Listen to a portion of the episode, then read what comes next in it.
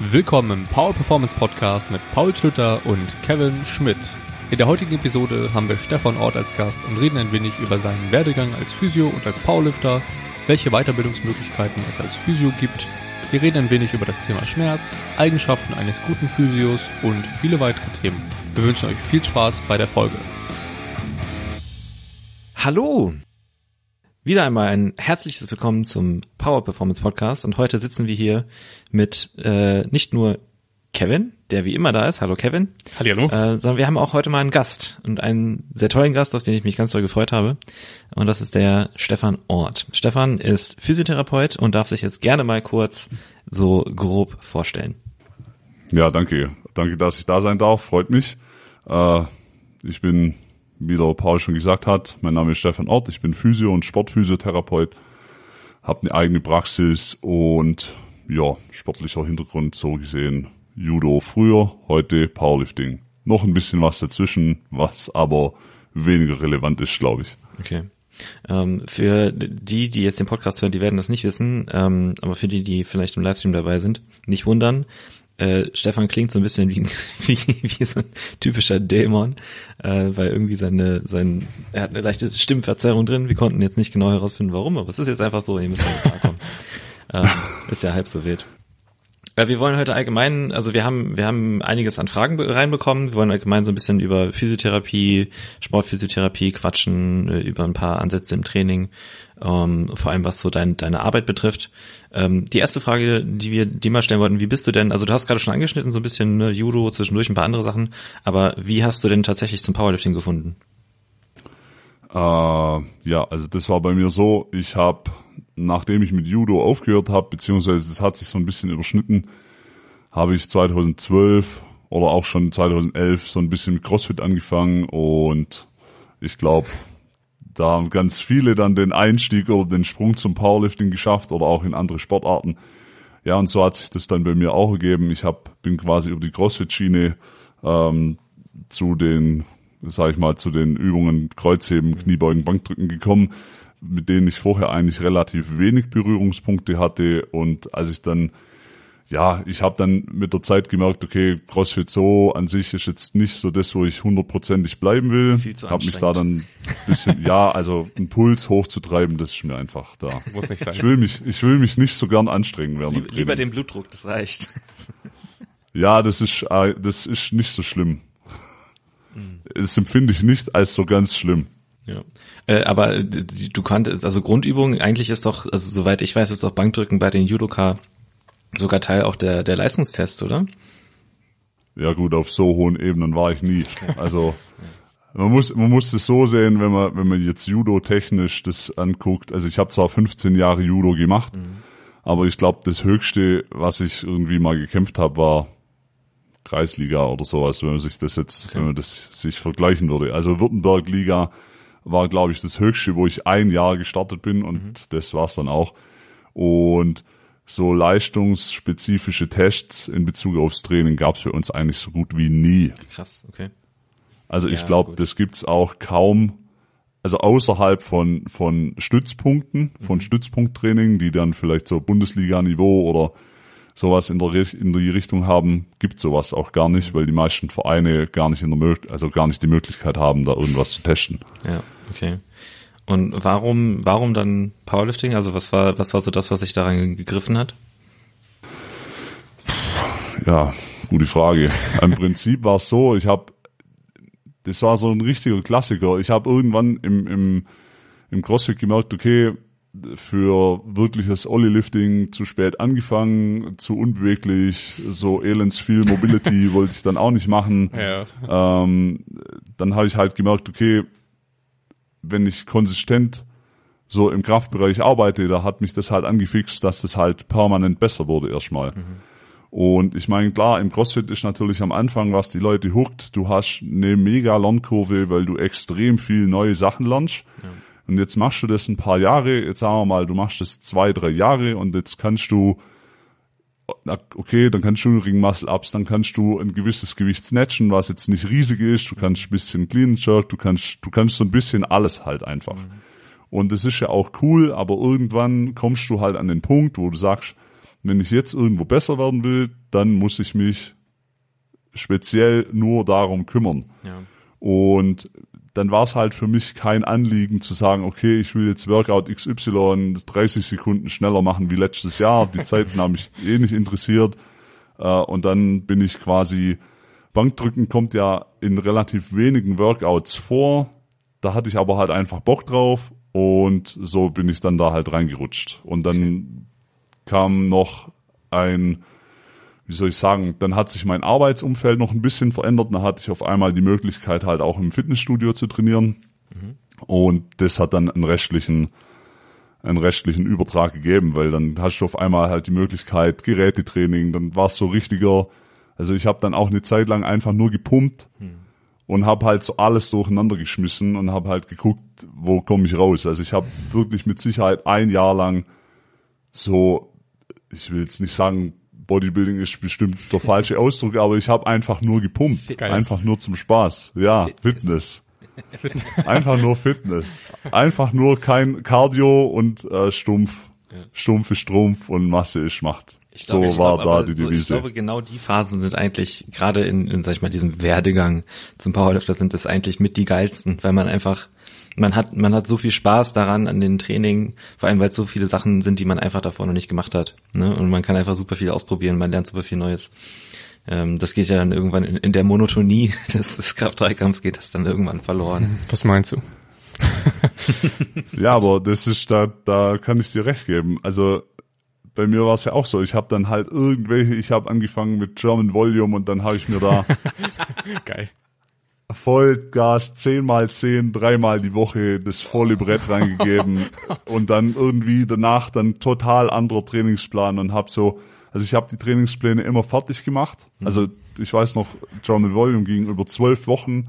Also erst 10 mal 10 für sechs und dann 10 mal sechs nochmal für sechs Wochen. Und dann merkst du natürlich, okay, Kraftwerte verändern sich schon. Dann so Leroy Corbett Plan irgendwie vier mal sechs oder vier mal sechs mit sechs Rep Maximum, wo die Reps eigentlich nur noch abnehmend sind. Und dann merkst du dann einfach nach ein paar Wochen, okay, da kommt halt richtig, da geht was. Du merkst, wie sich was verändert.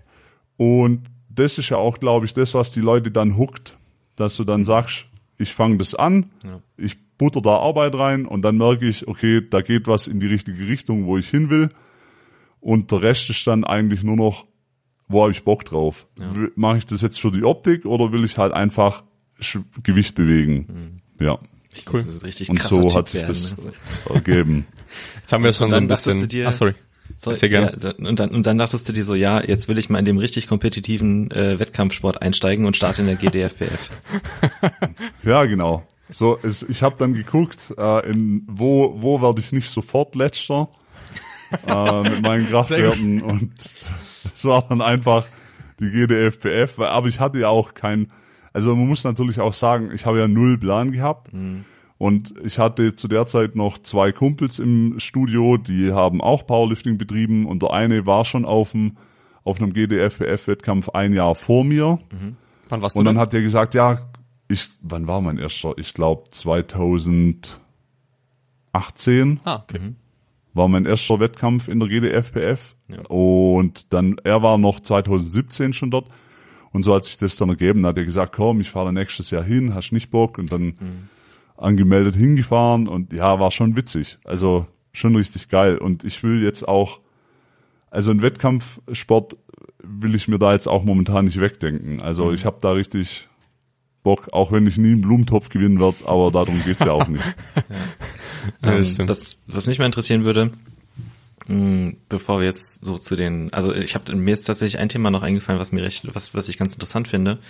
Du bist ja, wie du gesagt hast, 2018 war dein erster Wettkampf. Du hattest davor wenig Berührungspunkte mit mit KDK oder Powerlifting und kommst natürlich mit einem relativ, sag ich mal, frischen, mit einer frischen Ansicht so in den in, den, in die Sportart und in das Milieu rein. Ähm, was ist dir denn so aufgefallen an dem Sport und an der Szene, vor allem in Deutschland, was dich erstmal stutzig, stutzig gemacht hat? Also was, was, was waren so die, die Knackpunkte, wo du gedacht hast, hm, das ist irgendwie komisch oder das machen die falsch oder das müssten sie anders machen? Also so, sowohl, sag ich mal, bezogen auf den Wettkampfsport als auch auf die Leute in dem Sport. Boah, das ist einfällt. jetzt natürlich mega individuell. Also ähm, sagen wir es so, ich habe ich habe aus dem Judo habe ich so die Erfahrung gemacht, dass du findest, Judo ist ja auch im Prinzip, auch wenn du es nur mit einem Partner machen kannst, ist es ja trotzdem eine Einzelsportart. Ja, es ist ja keine Teamsportart. Du machst es ja faktisch immer für dich selber, aber du brauchst halt immer jemand dazu. Also ganz alleine geht's halt nicht. Und ich habe durch das, dass ich ja lange Judo gemacht habe, habe ich so immer das Gefühl gehabt, ja, je erfolgreicher oder länger die Leute im Sport sind, beziehungsweise, ja, so kann man das schon sagen, desto interessanter werden die Persönlichkeiten. Okay. Und am Anfang dachte ich im Powerlifting, das ist nicht so. Das sind so alles so, so gechillte, easy Leute und dann hat sich aber dann irgendwann rausgestellt, okay, da ist es überall genau gleich. Ähm, du hast halt überall richtig üble Spezialisten. Ähm, das kann man jetzt positiv und negativ sehen, je nachdem, wie man das beurteilen will. Und ja, was habe ich erlebt? Also unterschiedlichste Philosophien, wenn es zum Beispiel im, ums Training geht. Und das war jetzt äh, für mich eigentlich so, ja, wie soll ich sagen, das fand ich schon recht interessant, weil ich habe so gedacht, ja, alles Kraftsportler, da gibt's das nicht so ein Rumgebitsche, dass die sich gegenseitig alle nichts gönnen. Aber stellenweise ist es halt trotzdem so. Also das zieht sich, glaube ich, durch jede Sportart und ich habe noch keine Sportart erlebt, in der es nicht irgendwie so ein Rumgebitsche gibt. Aber ich kann jetzt auch nicht in den Trainingsalltag von x Leuten reinsehen. Was ich halt sehe, ist, dass die Herangehensweise ja sehr offen gehalten wird. Das heißt, manche gestalten das Training halt auf eine relativ wissenschaftlich gehaltene Art und Weise und sagen, okay, ich orientiere mich da science-based oder habe da irgendwie so einen gewissen Background. Und dann gibt's halt andere, die fahren irgendwelche Konzepte, da wird halt einfach alles durcheinander geworfen. Und dann werden halt so Athleten, die wahrscheinlich aufgrund von der Vorerfahrung oder der Genetik oder aufgrund von x anderen Faktoren, die würden mit jedem Trainingsplan verhältnismäßig stark werden. Und dann wird halt ein Athlet genommen und gesagt, hier, guck mal, der Typ hat meinen Plan gemacht und jetzt ist der mega stark geworden. Und deswegen, das, die, diese eine Person ist jetzt der Grund dafür, dass ich behaupte, dass mein Training besser ist als das von allen anderen. Des- deswegen Oder die sind- Personen, Deswegen sind Kniebeugen auf dem Bosu-Ball mit Wickelbandagen an der Multipresse legitimiert. Beste. Ja. legitimiert, ja, weil es einer gemacht hat und der war halt stark. Okay. Aber, aber das zieht sich ja durch, es zieht sich ja durch alles. Also das gab's im Judo schon, das gab's in allen anderen Sportarten, die ich gemacht habe. Das sind halt solche Lager, ja, und du hast halt Leute, die trainieren vernünftig, die verhalten sich vernünftig und das passt und dann hast du auch das Gegenteil, wenn du denen zuguckst, dann denkst du dir, boah, fuck man, halte ich im Kopf nicht aus. Also ich habe auch so auf dem Wettkampf so Neuroathletik-Zeug gesehen, wo Leute mit einem Tischtennisschläger auf einem Wackelbrett stehen und dann irgendwie einen Tischtennisball balancieren vor der ersten Kniebeuge. Echt? Auf, einem, auf einem Powerlifting-Wettkampf? Also- das, das habe ich noch nicht gesehen tatsächlich. Also ich habe ich hab auf dem Powerlifting-Wettkampf habe ich habe ich welche gesehen, die haben ohne Scheiß so original so ein Therapiekreisel. Dann standen sie da einbeinig drauf und haben noch auf einem Tischtennisschläger so einen Tischtennisball balanciert, während sie selber auf diesem Therapiekreisel selber auch noch balancieren. Und das war quasi das Neuroathletik-Warm-up ähm, für die Kniebeuge. Ich habe auch einen gesehen, der hat sich zum Bankdrücken mal mit einer Terragun aufgewärmt. Das fand ich auch sehr interessant. Ja, ich Ja. glaube, ich habe auch, ich glaube, in, in Bayreuth war das sogar, wo teilweise die Leute irgendwie, ich glaube, fast anderthalb Stunden vorm Beugen angefangen haben, Mobility zu machen, um irgendwie ihre Hüfte aufzudehnen und den ganzen Kram. ja, man kennt's. Ähm, also ich glaube, ich habe noch nie in meinem Leben länger als irgendwie eine Viertelstunde Warm-up gebraucht, bevor ich, bevor ich an die Hand gegangen bin. Und das war so zu, zu Bandscheiben, Protrusionszeiten. Aber ich, Also kann mir, ich ich würd- kann mir halt im besten Willen nicht vorstellen, wie man über eine Stunde braucht, um sich für eine Übung warm zu machen. Ich schon. Ich habe früher auch eine, eine Ja. bis eineinhalb Stunden gebraucht. ja, ja. Richtig Käsekuchen. Also Jetzt das, ja, oh, das finde ich auch, ja, kein Problem, aber das, ähm, das finde ich auch eine relativ interessante Geschichte, dass Leute relativ lange brauchen, um eine ultra simple, also verhältnismäßig ultra simple Bewegung, ähm, dass sie über eine Stunde brauchen können, um eine relativ simple Bewegung durchzuführen, die quasi eine von drei Bewegungen ihrer Sportart ist. Klingt auch legitim. Wusst, wusstest du nicht, dass, dass die, die großen drei Lifts aus dem Kraft-3-Kampf motorisch ultra komplexe Bewegungen sind? Ja, vor allem, weil die auch in so vielen Achsen stattfinden Ja. und ja, ja. Ja, also es auch, ich habe mich da mit der Vanessa lang drüber unterhalten und ähm, ohne jetzt da Leuten auf den Schlips treten zu wollen, aber Powerlifting ist jetzt nicht eine Sportart, die mega viel Skill erfordert. Nö. Also wenn du Kraft hast, dann reicht es eigentlich schon und die Technik ist jetzt nicht so, dass du 100 Jahre brauchst, um diese Technik richtig geil hinzukriegen. Das ist es einfach nicht. Und ich würde jetzt behaupten, wenn jemand keine Knie, also das kann ja sogar sein, jemand kann relativ stark Knie beugen. Ja, okay, Kraftwerte geil, aber wenn die Person halt eine halbe Stunde braucht, um überhaupt in die Position der Kniebeuge reinzukommen, hm, das könnte ein Problem sein. Ich glaube, relevant wird das halt erst wieder so, ähm, also das Einzige, was mir einfällt, ist so das absolute Top-Level, wenn wir dann so über Leute wie Ray Williams und Co. Äh, reden, die halt tatsächlich einfach so, um wettkampfkonform beugen zu können, ähm, bestimmte Sachen machen müssen. Ähm, aber 99,999 Prozent aller Leute sind halt nicht auf diesem Niveau. Das, ist, das darf man dabei ja nicht vergessen. Das stimmt ja auch. Und es ist ja aber auch so, es ist ja ein Unterschied. Ich behaupte jetzt mal, dass Ray Williams natürlich einen relativ hohen Aufwand treiben muss, um Wettkampf, äh, also um jetzt die hoch, die höchsten Lasten im Wettkampf bewegen zu können.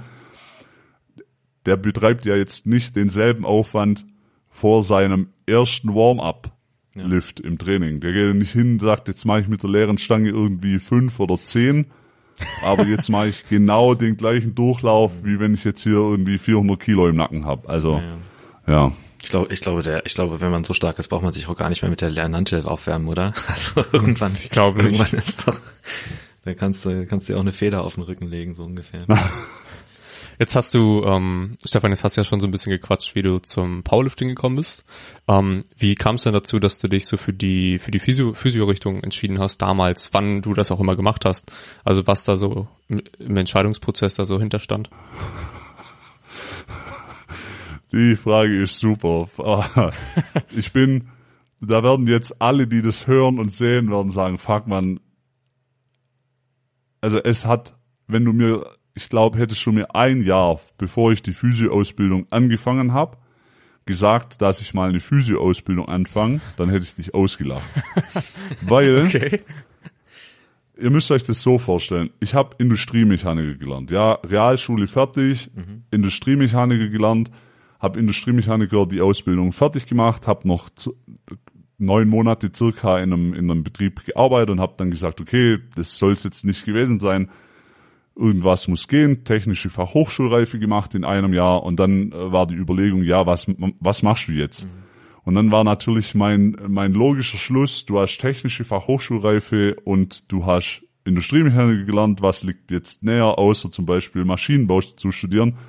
Hab dann drei Semester Maschinenbau studiert und habe im zweiten Semester eigentlich schon gemerkt, okay, das ist eigentlich das, was ich überhaupt nicht machen will und wusste im zweiten Semester schon, dass ich das auf keinen Fall fertig machen werde und bin dann nur quasi als ich bin dann halt immatrikuliert geblieben, um nicht irgendwie arbeitslos zu sein. Kennt man. Bin dann noch so in manche bin dann noch in manche Vorlesungen gegangen, die mich dann auch interessiert haben. Also manche habe ich geskippt, manche bin ich halt noch hingegangen. Und dann stellst du dir natürlich die Frage, was, was passiert jetzt? Ja, also was kommt jetzt? Weil das stehst du da und sagst, fuck, Studium abgebrochen, ich weiß genau, ich werde das auf keinen Fall machen. Wenn ich das nachher als Beruf habe, das halte ich nicht aus. Ja, da habe ich keinen Bock. Und dann habe ich überlegt, Sport zu studieren an der Sporthochschule Köln. Dann habe ich dort angerufen, beziehungsweise habe angerufen, dann eine E-Mail geschrieben, dann haben die mir geantwortet, dass das zwar möglich wäre, allerdings waren die Studienplätze damals so weit im Voraus belegt, dass ich glaube, ich hätte drei Jahre oder zwei Jahre auf einen Studienplatz warten müssen. Und dann habe ich gesagt, Krass. okay, komm, vergiss es.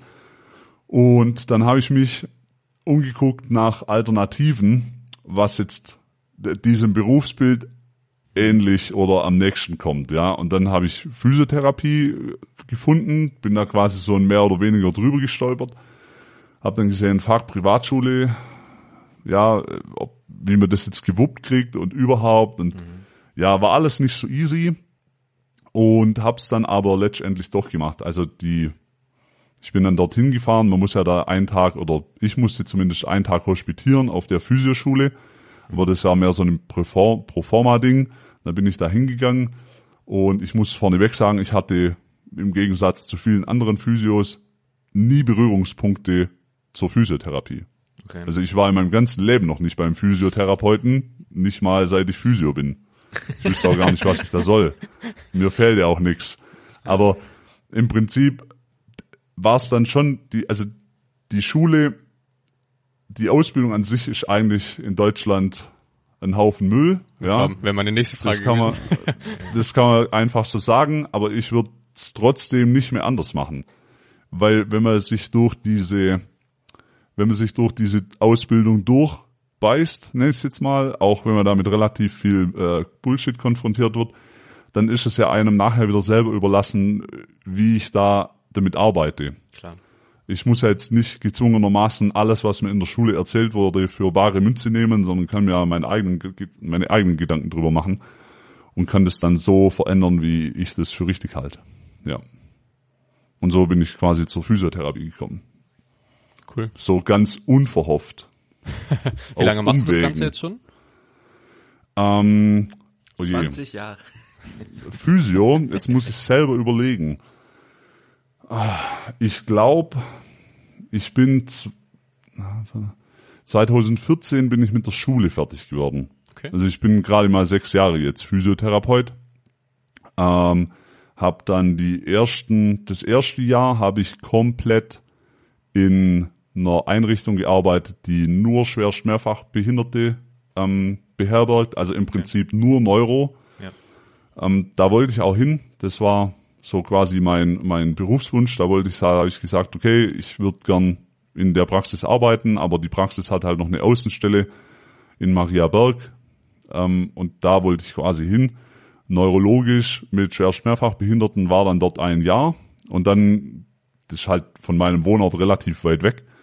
Und da gab es ein Jahr später, wurde dann eine Praxis aufgemacht, zehn Minuten von mir zu Hause, ganz neu. Da habe ich mich dahin beworben, habe die Stelle bekommen und habe ab da dann ganz normal in der öffentlichen Praxis gearbeitet äh, mit allem, also wie jede Praxis, die quasi alles nimmt. Die haben jetzt keinen Schwerpunkt gehabt. Da kommt halt innere Orthopädie, Chirurgie, Neuro, da kommt alles zur Türe rein. Dann war ich dort bis 2016. Dann hat die Praxis eine Zweitstelle aufgemacht. Ähm, dort habe ich dann die fachliche Leitung gekriegt. Dann war ich quasi mehr oder weniger vorerst mal fast alleine. Also quasi anfangs war ich alleine in der Praxis. Dann kam noch ein ehemaliger Schulkamerad von mir, der mit mir in der gleichen Klasse war, wurde dann mein Arbeitskollege. Das war dann so bis 2018. 2018 hat sich die Geschäftsform geändert. Dann war ich auf ein, dann war das plötzlich eine GBR, wo ich einer der Mitinhaber war. Und seit 2019 ist es komplett meine Praxis. Also seitdem ist ein Einzelunternehmen. Ja. Cool. Nice. Und auch damals habe ich gesagt, also wenn du mich 2015 oder 2016 gefragt hättest, ob ich jemals selbstständig mit einer eigenen Physio werden wollen würde, hätte ich auch gesagt, nein, auf keinen Fall. Und dann bin ich zu einer Praxis gekommen wie die Jungfrau zum Kind. Das hat sich innerhalb von so von zwei Monaten, bam, war das Ding auf einmal da. Ja. Ja. Ähm, eine der Fragen, also beziehungsweise ein so ein, ein Thema, was anscheinend vielen wichtig zu sein scheint, und ich denke, das ist auch unter anderem durch deinen Auftritt auf sozialen Medien und durch die, ich, ich nenne es mal Aufklärungsarbeit, die du da in vielen Stellen treibst, ähm, auch für viele sehr relevant geworden. Wie du gesagt hast, du die, die Ausbildung, der, der Standard der Ausbildung für Physiotherapie in Deutschland ist fragwürdig, ähm, vor allem im internationalen Vergleich, denke ich. Ähm, und ich glaube, das Problem, was vor allem viele Kraftsportler auch haben, ist so Thema, okay, wie finde ich einen guten, Physio? Sollte der sich mit Kraftsport auskennen? Äh, was sind so die, was sind die Dinge, auf die ich achten sollte? Ähm, Gibt es vielleicht irgendwie ein Netzwerk von guten Physios, wo ich mir welche raussuchen kann oder sonst irgendwas?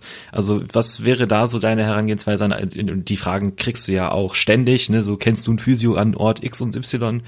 Ähm, was wäre da so deine jetzige Herangehensweise? Und meine Folgefrage wäre, ähm, wie siehst du da die Entwicklung in den nächsten fünf bis zehn Jahren? Also im Prinzip ist ja so, wenn jetzt heute jemand zum Beispiel ein Physiorezept kriegt, dann geht er ja mit dem Rezept irgendwo bei sich in der Nähe gelegen zum Physiotherapeuten. Ja. ja. Die meisten Leute geben dann Physiotherapie plus Ortschaft, wo sie wohnen ein. Da gibt's dann ein paar Vorschläge, dann gucken die, wer hat gute Bewertungen und da stiefel ich dann zur Tür rein. Wenn ich jetzt noch nie Berührungspunkte mit einem Physio hatte, ist das in der Regel so das normale Prozedere, wie das glaube ich 90 Prozent der Leute machen. Oder ich höre halt von anderen Leuten, hey, der ist gut, da war ich schon, da kannst du hingehen. Mhm. Ähm, es gibt jetzt Physiotherapeuten, die spezialisieren sich quasi auf so Schwerpunkte. Ja, Vanessa und ich, wir haben jetzt auch gesagt, okay, wir gehen so mehr in die in die Powerlifting Kraftsportrichtung. Das heißt, wir betreuen oder wir haben uns da halt quasi positioniert, sage ich jetzt einfach mal, und gehen halt auch dort in die Richtung. Viele, das nenne ich jetzt aber halt mal, die machen einfach so alles, so Wald- und Wiesen Physiotherapie, so Wald- und Wiesenphysiotherapie. Und da ist es natürlich schwierig, ja, wenn ich eine Praxis sehe, die einfach alles anbietet. Mhm. Dann muss ich mir schon die Frage stellen, okay, das ist dann halt wie ein Supermarkt, der auch alles anbietet. Kriege ich da jetzt das mega Special, das mega Special Produkt, was ich jetzt genau haben will, was auf mich zugeschnitten ist, oder kriege ich da halt eine riesige Auswahl von irgendwie allem? Und das ist ja auch vollkommen okay, dass es beide Richtungen gibt. Da spricht ja gar nichts dagegen. Ähm, was ich sehe, es ist ja nach wie vor so, dass der Großteil der Patienten in der Physiotherapie halt auch älteres Klientel sind, die häufig keinen Sport betreiben. Das heißt, für einen Großteil der Bef oder für, einen Großteil der Personen, die in eine Physiotherapiepraxis gehen, ist es irrelevant, ob die spezialisiert sind oder nicht. Mhm. Und dann gibt's halt noch den kleineren Prozentsatz von Personen, die jetzt aus Sportart XY kommen oder die halt eine Physiotherapie, eine physiotherapeutische Betreuung brauchen, die sich spezialisiert hat, genau auf zum Beispiel Sport oder genau nur Neurologie oder nur Kinder oder nur irgendwas, ja. Und die müssen dann natürlich explizit danach suchen. Das Problem auch hier ist, es ist ja nicht reglementiert und es gibt keinen Standard wie bestimmte Sachen gemacht werden sollen. Das heißt, wenn jetzt jemand zum Beispiel sagt, ich bin jetzt eine Sportphysiotherapiepraxis und ich behandle, ich habe mich auf Sportler ähm, spezialisiert, dann ist es noch null aussagekräftig, was das unterm Strich tatsächlich bedeutet, weil es gibt ja keine Maßregelungen, ja. was jetzt getan werden soll oder darf oder nicht gemacht werden darf, etc. Lass den Physio eine Ausbildung im Bereich was sage ich mal, Neuro irgendwas haben, C-Health, was weiß ich was, dann wird ein Patient, der dorthin geht, zu einer sehr hohen Wahrscheinlichkeit an manchen Stellen ganz andere Sachen für seine Problematik zu hören kriegen, wie wenn der jetzt zum Beispiel zu mir in die Praxis kommt. Ja. Der Gag an der Geschichte, es kann theoretisch beides funktionieren. Klar. Weil was man sich als Patient und auch vor allem als Physio vor Augen führen muss, ist, dass dieses Konstrukt Physiotherapie mega komplex ist, wenn es darum geht, Leute zu behandeln. Weil, und da sehe ich momentan auch das größte Problem, weil du ja gefragt hast, wohin ich die Entwicklung ungefähr sehe. Ja. Das muss sich jeder vor Augen halten.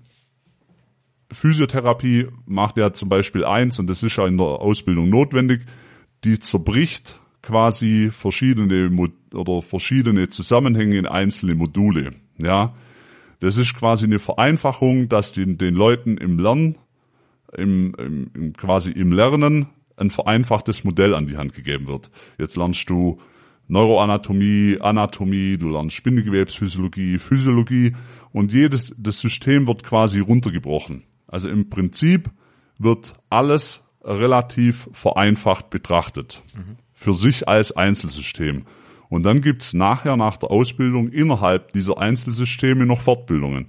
Das heißt, du kannst dann sagen, ich mache Neurofortbildung wie PNF oder Bobat oder ich mache Manualtherapie, Fortbildung, was jetzt sich ziemlich stark nur ein Bewegungsapparat anschaut. Mhm. So. Das Problem ist, dass die Leute dann von der Schule abgehen und dieses modellhafte Denken haben, wo du Sachen einfach voneinander trennst. Mhm. Ja. Du, da, da wird alles auseinandergezerrt und jetzt findest du dich irgendwann nur noch innerhalb eines, eines Denkmodells wieder. Das heißt, nachher hast du jemand, der ist jetzt halt manuelle Therapie, findet der voll geil und der betrachtet jetzt quasi jedes Problem durch diesen Filter der manuellen Therapie. Ich, mhm. ich suche oder ich analysiere diese Probleme nur noch mit der manuellen Therapiebrille, nenne ich es jetzt mal. Ja, ja. Und übersehe dann vielleicht andere Sachen, die eventuell auch zu diesem Problem beitragen. Ja. Dann ist das natürlich wieder Wechselwirkung Therapeut-Patient wie wirkt das wechselseitig? Das kann jetzt sein, mein Patient kann mich super geil leiden, ich habe mit dem einfach eine Connection und die Therapie, die ich mache, ist totaler Müll.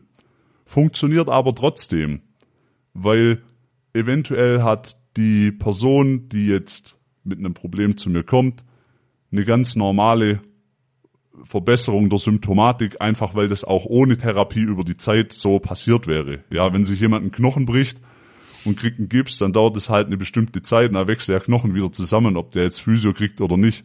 Aber wenn der natürlich so biopsychosozial, nenne ich es mal, betreut wird in der Physiotherapie und der hat das Gefühl, boah geil, da wird was mit mir gearbeitet, der Therapeut erklärt mir das, mhm. dann wird natürlich jede Verbesserung dem, dem Physio zu, zu, ja. zugeschrieben und der Physio schreibt ja jede Verbesserung dann auch wiederum dem zu, was er selber macht. Das heißt, mein Patient kommt, ich habe Rückenschmerzen, ich mache Intervention XY, er kommt beim nächsten Mal und wie war's?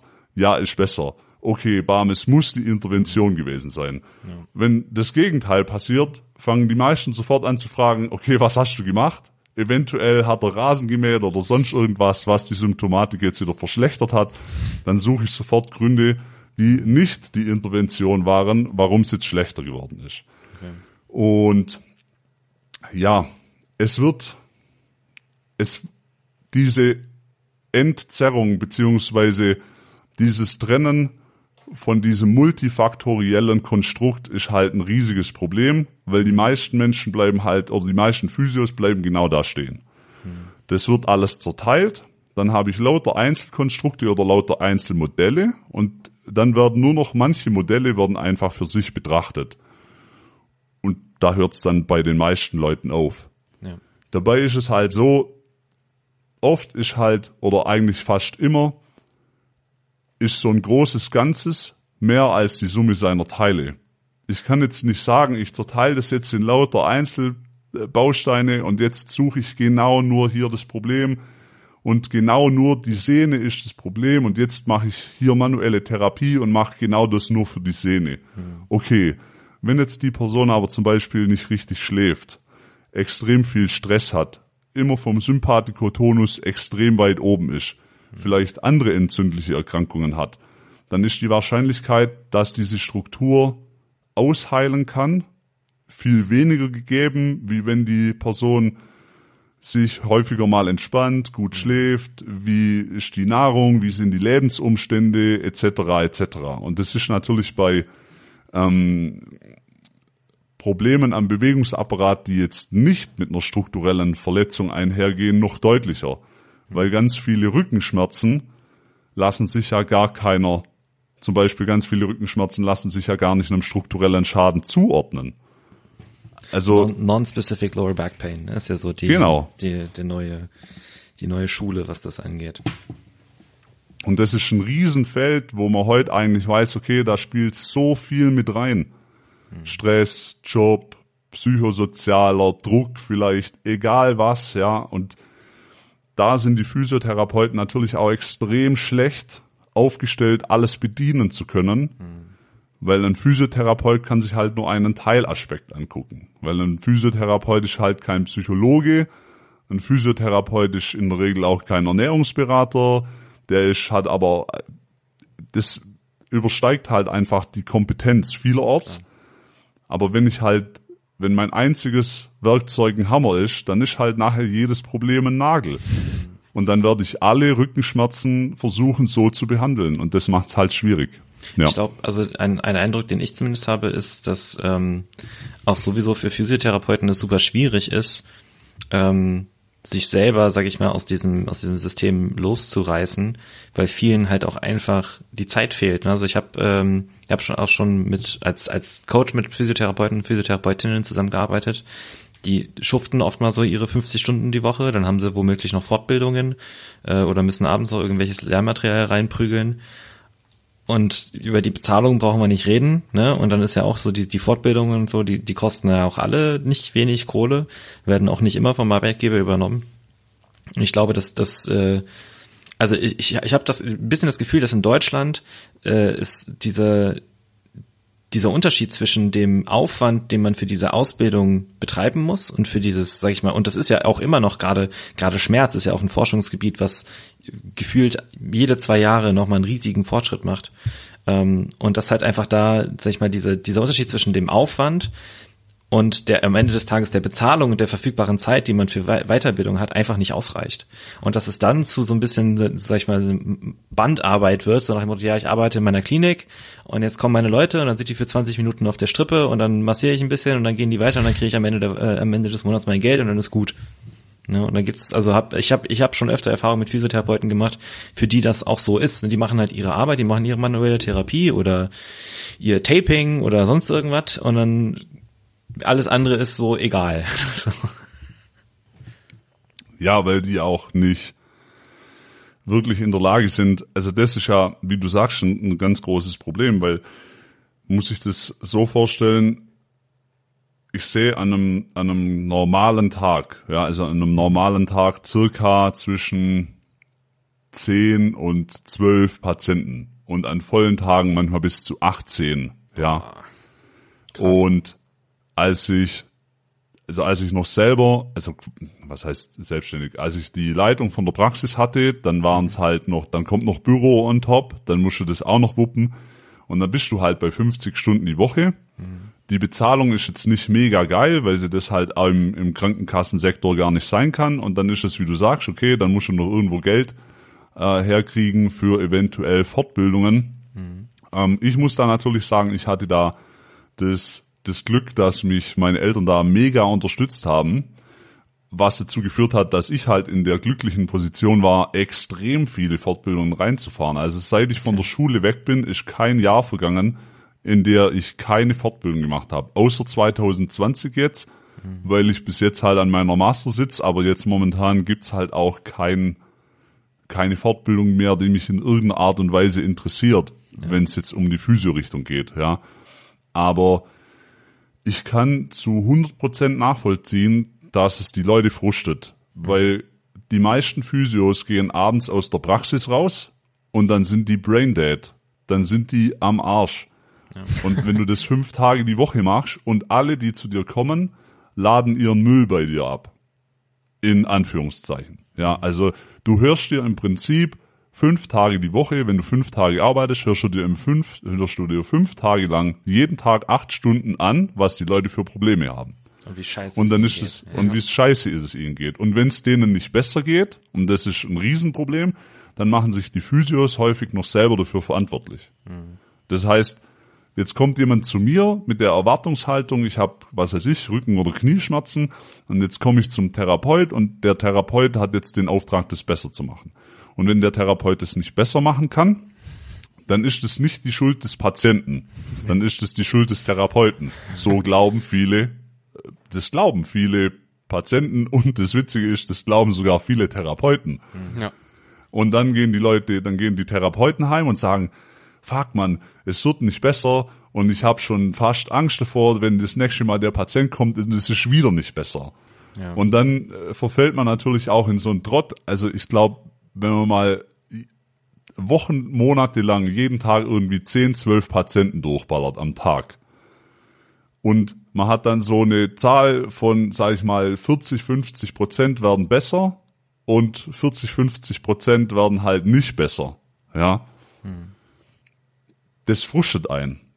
Und dann suchen viele Therapeuten, und das weiß ich auch, weil mir auch viele, viele bei Instagram oder so schreiben, dann suchen viele das Problem bei sich.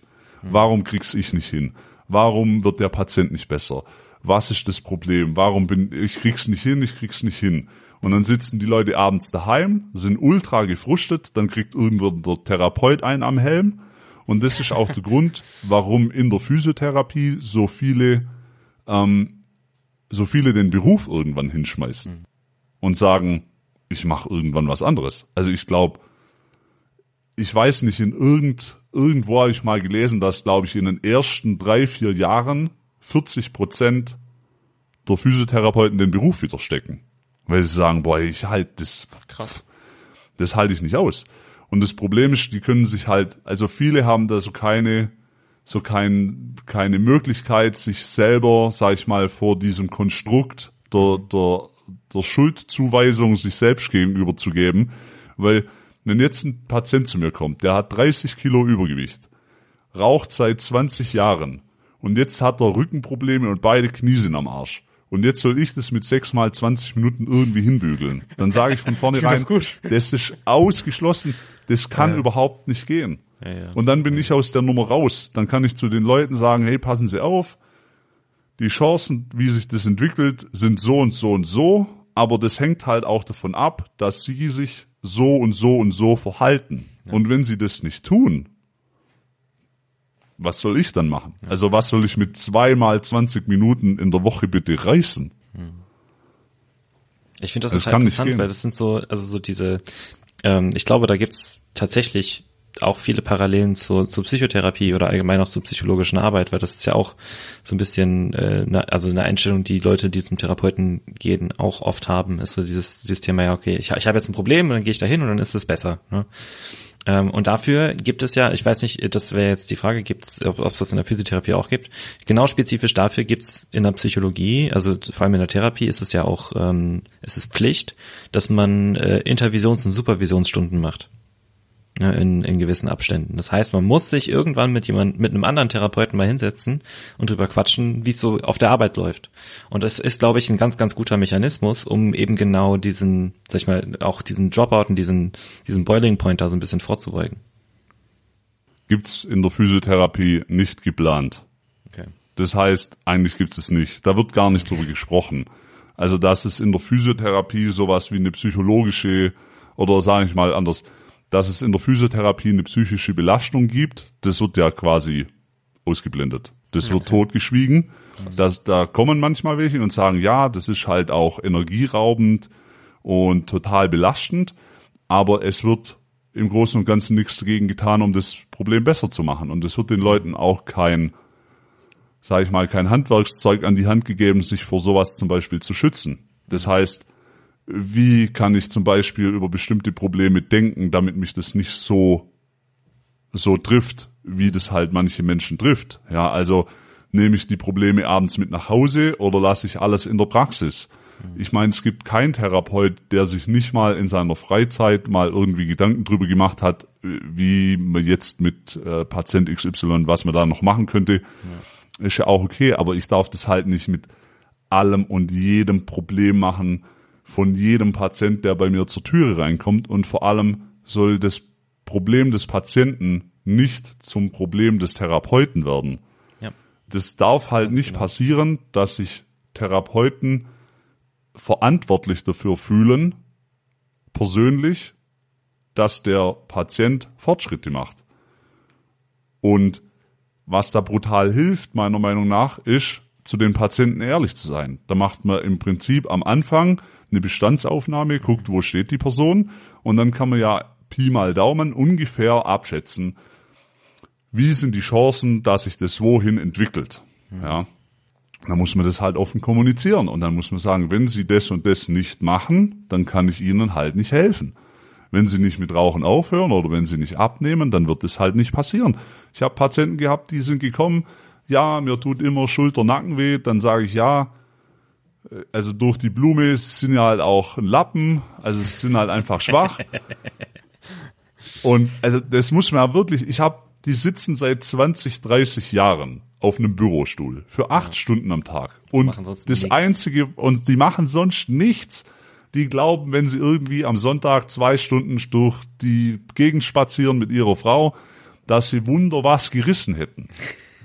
Und irgendwie, keine Ahnung, haben einen Oberarm wie ich ein Handgelenk. Ich meine, es muss ja jetzt niemand einen 60er Oberarm haben, ja. Aber wenn mir so jemand erzählt, mir tut halt dauernd die Schulter weh und mir tut dauernd der Nacken weh und wenn ich mich nur minimal belaste, wenn ich eine Sprudelkiste in, in, in zweiten Stock hochtrage, wo ich wohne, dann tut mir schon der Rücken weh. Und dann muss ich halt sagen, okay, jetzt sind Sie, keine Ahnung, 42 Jahre alt, was glauben Sie, wie das in 20 Jahren ist, wenn Sie so weitermachen wie jetzt? Das wird doch nicht von alleine besser. Und natürlich kann ich das symptomatisch behandeln und die Person massieren und dann sagt die Person für zwei Tage nach der Behandlung, ja, war nice, cool. Aber das erhält ja, das, das löst ja das Problem nicht auf. Ja. Und dann kann ich sagen, okay, entweder du machst halt das, was notwendig ist, dass du da davon wegkommst, mhm. oder halt nicht. Aber es ist nicht meine Entscheidung. Dann, dann sagen die Leute immer zu mir, ja, aber ich bin nicht so die, ich bin nicht so die Krafttrainingsperson. Dann sage ich, ja, das müssen sie auch nicht sein, sind sie dafür vielleicht die Schmerzperson. wenn sie nicht die, wenn sie nicht die Fitnessstudio, wenn sie nicht der Fitnessstudio Mensch sind, dann sind sie halt der Nackenschmerzmensch. Also irgendwo muss man sich entscheiden. Ja. Und die sollen ja jetzt auch nicht irgendwie fünfmal in der Woche ins Studio gehen und keine Ahnung, ja. Bodybuilding anfangen. German Volume Training. German Volume Training. Das ist halt, dann sollen das ist wie Gesundheitssport. Mhm. Und dann ist es den Patienten ihre aber, aber Entscheidung. Selbst da ist es halt so, ich habe ja äh, auch in so einem etwas gehobenen Studio hier in Leipzig gearbeitet. Hier, mir kennst du ja sicher so mit, mit E-Gym und, äh, E-Gym und Milon Zirkel ja. und so, ne? Und selbst da ist es halt, es ist ultra frustrierend, weil du hast die Leute da und das ist äh, größtenteils älteres Klientel. Ähm, und die machen was, die sind, die sind für ihr Alter super fit, das kann man denen auch ansehen. Aber wenn ihr, ich bin da mal auch in den Kursen so rumgegangen und hab, hab die so gefragt, so, ja, wann habt ihr denn das letzte Mal hier auf die Plus-Taste gedrückt bei der Belastung? Und dann kam immer so zurück, wie? Auf die Plus-Taste drücken? Aber das haben die doch damals für uns so eingestellt. Hm. Wo ich mir dann auch denke, also das ist dann halt, das ist dann auch wieder ein Versagen von den Trainern, dass auch da irgendwo so diese, diese Infos was denn die wichtigen Komponenten sind und diese Ko äh, Konfrontation mit der Realität, wie du sie ja auch gerade beschrieben hast, ist da super wichtig, dass die Leute auch verstehen, okay, wenn ich besser werden will, muss ich auch mich ab und zu vielleicht mal ein bisschen mehr anstrengen als der Status quo. Ne, das muss nicht permanent, es muss ja sich nicht permanent steigern. Aber mir kann auch keine, da waren Leute dabei, die haben seit, seit drei Jahren an den Geräten trainiert und in diesen drei Jahren nicht ein einziges Mal die Last erhöht. Ja. Ja, ich habe auch äh, Leute gehabt im Studio, die erzählen mir dann, sie würden immer, also zum Beispiel E-Gym hat es ja automatisch eingebaut, mhm. dass du nach einer bestimmten Anzahl äh, Trainingseinheiten fragt dich dieses System ja, dass du sagt das System ja, du sollst eine Maximalkraftmessung machen, mhm. dass sich dann die Werte automatisch höher genau. anpassen. Dann sagen die zu mir, das drücke ich jedes Mal weg. Ja. Dann sage ich, genau. warum? Dann sagen die, ja, sonst wird es ja schwerer. Na sage ich natürlich, das soll, was ist das für eine Aussage? Also natürlich soll es schwerer werden. Das, also ja. ja, aber da zeigt sich das halt auch wieder ähm, die Bereitschaft, sich so ein bisschen selber zu quälen. Hm. Das geht manchen ab und ich kann da nur, also ich habe da ein, zwei mega geile Beispiele. Ja, ich habe einen Patient, der ist, ich weiß nicht, äh, hat bei Olympia eine Silbermedaille im Freistilschwimmen gewonnen 1900, Ende der 60er Jahre irgendwann. Ja, der ist jetzt über 70, der Mann. Mhm. So. Der Typ, der ist genau das Gegenteil. Der schenkt sich nix. Der hat zwei operierte Schultern, der hat eine künstliche Hüfte, der hat sich im Italienurlaub die Achillessehne abgerissen. Der Typ ist jedes Mal, wenn ihm irgendwas passiert, ja. der ist fit in no time der geht heute noch schwimmen, der geht Fahrradfahren, der geht klettern, der ist jetzt im Fitnessstudio angemeldet und macht Krafttraining.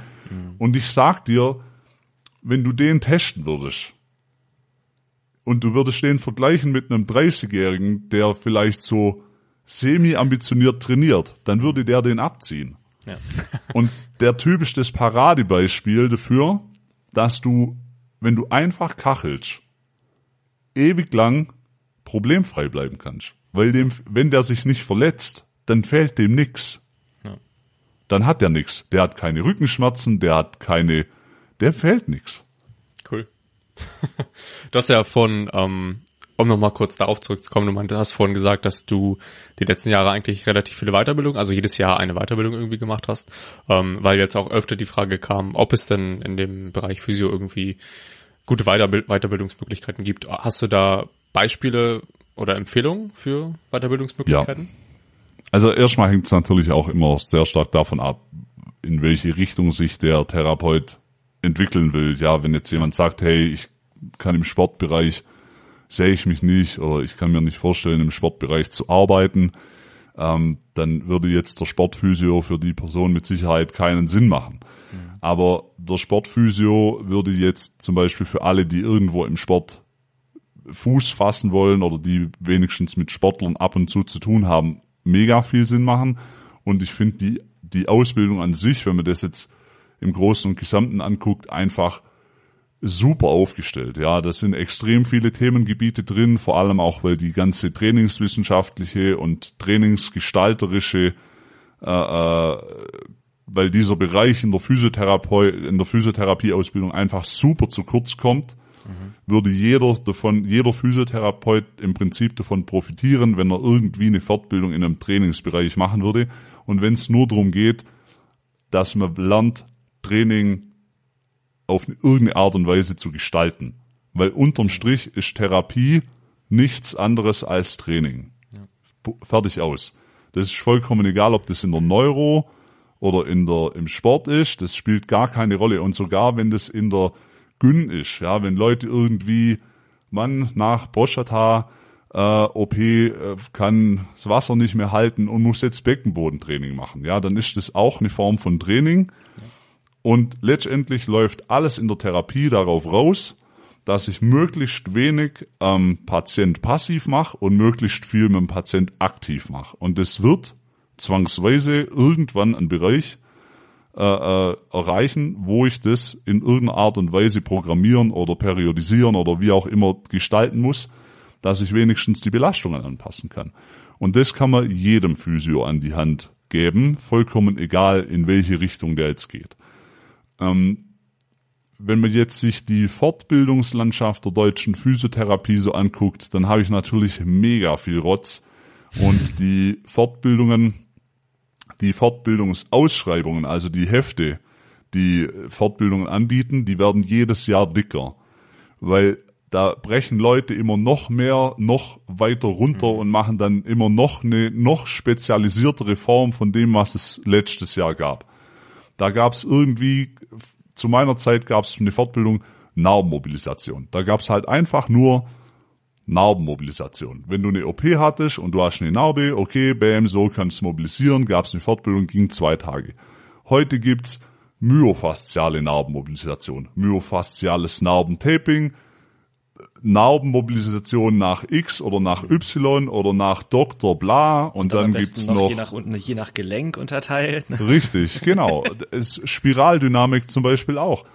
Also Spiraldynamik war mal ein Konzept für einen ganzen Körper und dann sind die hingegangen und haben das komplett zerlegt. Spiraldynamik, Sprunggelenk, Spiraldynamik, Wirbelsäule, bla.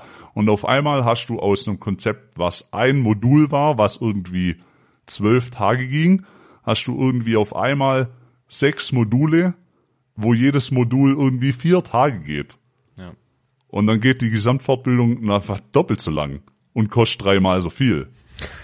Natürlich äh, kohletechnisch eine geile Sache. Ja, ja, die freuen sich, die Veranstalter. Und da wird natürlich mega viel, ähm, da wird natürlich mega viel dran gearbeitet, um solche Fortbildungen lukrativ zu halten. Was es am Ende aber nicht bringt, ist eine wesentliche Verbesserung von der Therapie. Ja. Weil das Problem ist folgendes. Wenn ich heute auf eine Fortbildung gehe und das spielt gar keine Rolle, was das für eine Fortbildung ist, dann werde ich zugeworfen, da kommt jemand und sagt, okay, wir nehmen jetzt zum Beispiel die physiologischen Grundlagen, warum diese Therapie XY macht. Und jetzt gebe ich dir Methode, Methode, Technik, Technik, Technik, Technik 1, Technik 2, bla bla bla. Dann gehe ich raus und jetzt fange ich an, mit der Methode zu arbeiten. Und äh, vielleicht sind 50 Prozent der Techniken, die mir beigebracht worden sind, kann ich nichts damit anfangen, die liegen mir einfach nicht und andere 50 Prozent, die verwende ich immer. Verwende ich das jetzt sehr verhalten, beziehungsweise ultra selten und bleib so in meinem alten Trott, dann wird die ganze Fortbildung beziehungsweise keine Technik jemals irgendwie äh, äh, richtig geil greifen können, weil das immer so ein abstraktes Konstrukt bleibt. Es ist ja so, die meisten Physiotherapeuten können gar nicht erklären, warum sie bestimmte Sachen machen und warum sie manche Sachen testen und warum sie bei Patient A die Schulter so und so testen und bei Patient B die Schulter ganz anders testen, obwohl die Problematik eventuell gleich ist.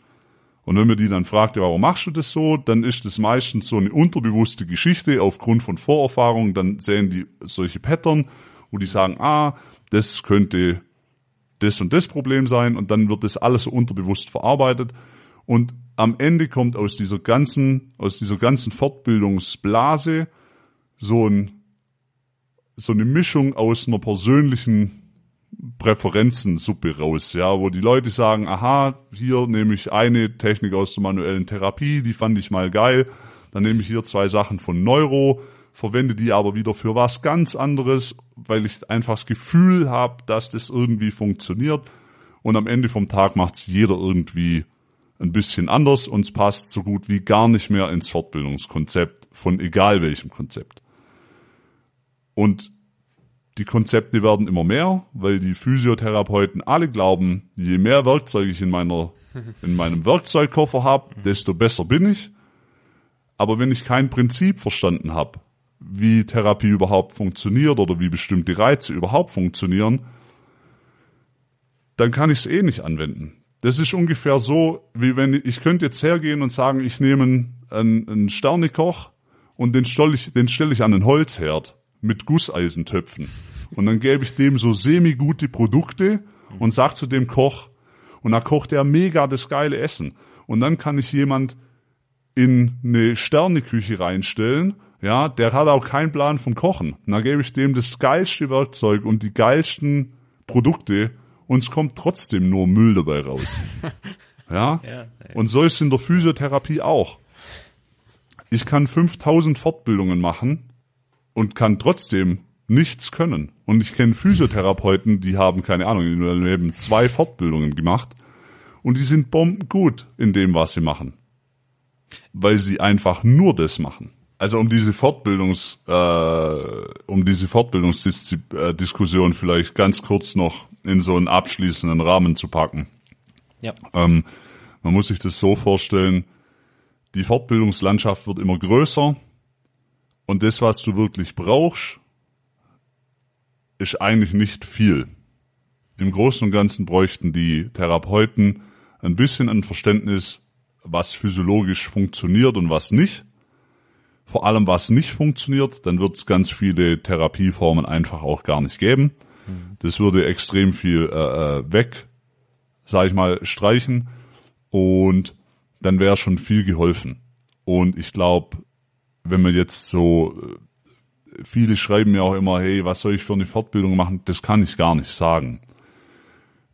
Es ist auch so, du sitzt mit 50 Leuten in einer Fortbildung drin, die Fortbildung ist nachher ist richtig gut, für mich zum Beispiel, und jemand geht raus, sind jetzt alle, die auf der Fortbildung waren, nachher die gleich guten Therapeuten. Also selbstverständlich nicht. Mhm. Du kannst nicht sagen, okay, 50 Leute machen Sportphysio und jetzt sind alle die 50 gleich guten Sportphysios. Ja, also wenn jemand halt keinen Plan hat, wie oder sagen wir es anders mal, gesetzten Fall, zu mir kommt jetzt jemand aus dem Turnen und ich habe keine Ahnung vom Turnen, dann kann ich das halt auch nur sehr rudimentär analysieren, was das für Belastungen sind, was die Person vielleicht braucht oder was sie für Bedürfnisse hat im Sport. Ja, das kann ich relativ oberflächlich machen.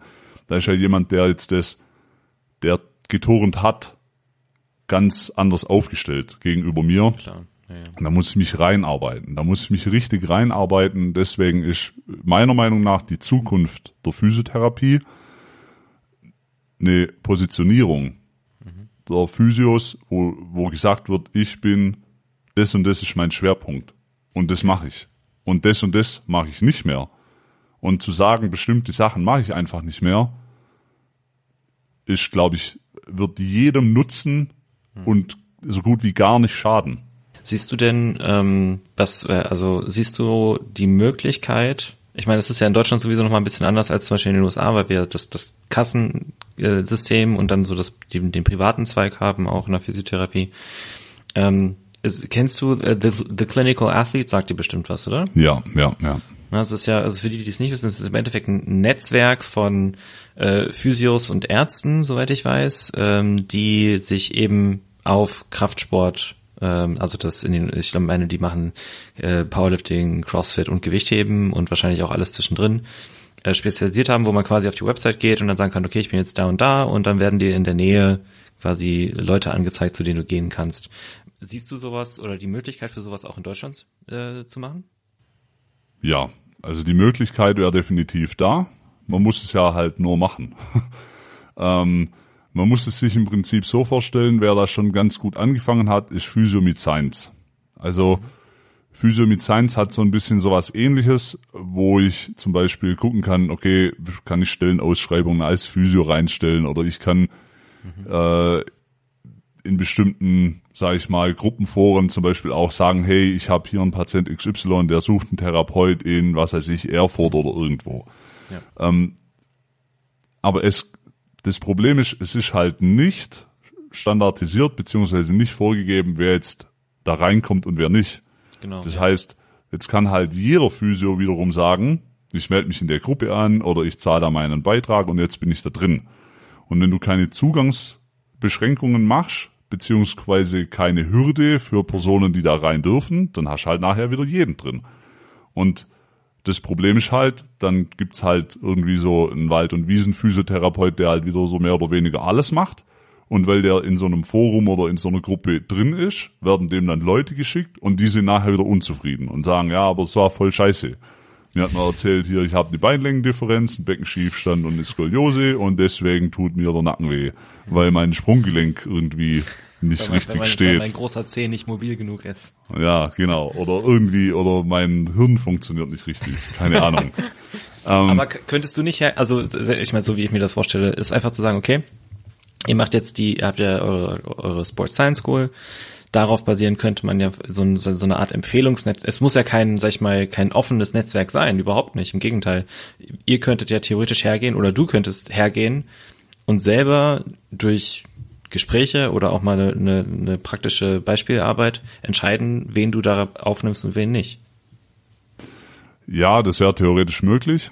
Also erstens mal ist natürlich ein Arbeitsaufwand, das muss man ganz klar sehen. Klar, ja. Ähm, und ich will mich da jetzt auch ungern in so einer ich, in so einer richterlichen äh, Position sehen, wo ich dann sage, okay, du darfst rein und du darfst nicht rein und anhand von welchen Kriterien mhm. mache ich das jetzt fest und überhaupt für wen ist es zugänglich und für wen zum Beispiel nicht. Und es ist natürlich so, ich habe das ja selber erlebt. Also ich habe zum Beispiel Kinderbeobacht als Fortbildung gemacht, als ganz kurzen Schwenker, ich komme dann nachher zurück. Mhm. Und die Kinderbeobacht-Fortbildung war zum Beispiel was, da waren nur nur Physio, da kam ich mir vor wie so ein Außerirdischer. Gell? Da saß ich drin und ich habe gedacht, fuck man, das sind alles genau die Sorte von Physiotherapeuten, wie ich es nie werden will. Mhm. Und die sind aber in dem, was sie machen, richtig gut. Also nicht die Physios waren am falschen Platz in der Fortbildung, sondern ich war auf einer Fortbildung, von der ich mir irgendwas erhofft habe, was aber halt für mich gar nicht gepasst hat. Und ich habe die Fortbildung fertig gemacht und abgeschlossen und habe dann, glaube ich, einen Monat später gesagt, okay, ich werde trotzdem, obwohl ich den Schein habe, einfach keine Kinder mehr behandeln. Mhm. Und jetzt müsste ich quasi hergehen, müsste sagen, alles klar, jetzt muss ich, muss ich mich ja, oder jetzt muss ich quasi ein Netzwerk bauen und jetzt muss ich darüber entscheiden, wer darf da rein und wer darf da nicht rein. Und das Schwierigste an der Nummer ist, das objektiv zu gestalten. Weil jetzt kommt jemand und sagt, ich würde gerne in dieses Netzwerk rein. Und der kann ja, ob, der kann ja, sag ich mal, objektiv gesehen, eigentlich voll gute Physio sein. Und jetzt aber das, das komplett Subjektive auszublenden und zu sagen, ich lasse das komplett weg, weil der jetzt, keine Ahnung, der ist ein richtig geiler Physio, aber der macht eine Intervention, von der er glaubt, das ist cool. Und ich sag's, ist einfach scheiße. Und dann, wo ziehe ich jetzt die Linie? Wo ziehe ich die Grenze? Wer darf jetzt rein und wer nicht? Das ist, ich weiß, dass es das mega einfach machen würde, ähm, aber das gibt halt dann, ich will jetzt nicht sagen, dass es so eine Kartellstruktur gibt, es würde den Leuten bestimmt viel erleichtern. Ja. ja. Den Patienten vor allem. Wenn jemand irgendwo jemand sucht und ich kenne ein paar Physios, wo ich mittlerweile in bestimmten Städten Leute guten Gewissens hinschicken kann, wo ich sagen kann, okay, die arbeiten sauber, das ist mega cool, kannst da hingehen. Ich bin da etwas im Zwiespalt.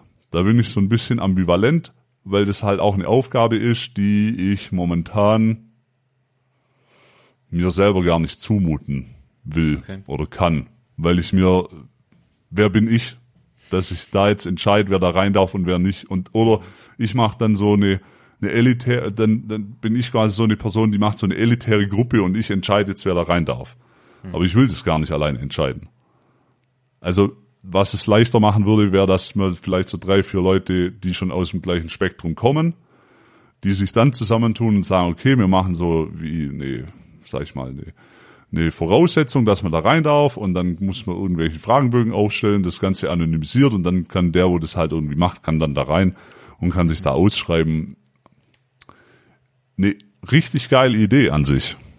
Naja, also weil der, der Zugang, das würde ja quasi so den, den Zugang an die einzelnen Therapeuten total erleichtern, weil es, es löst ja dieses Problem, was du auch vorhin äh, erwähnt hast, dass man halt ab, dass es super schwer ist, Anhaltspunkte zu finden, anhand denen man, also was ja im Endeffekt dasselbe Problem hast, was du hättest, wenn du Leute auswählen musst dafür.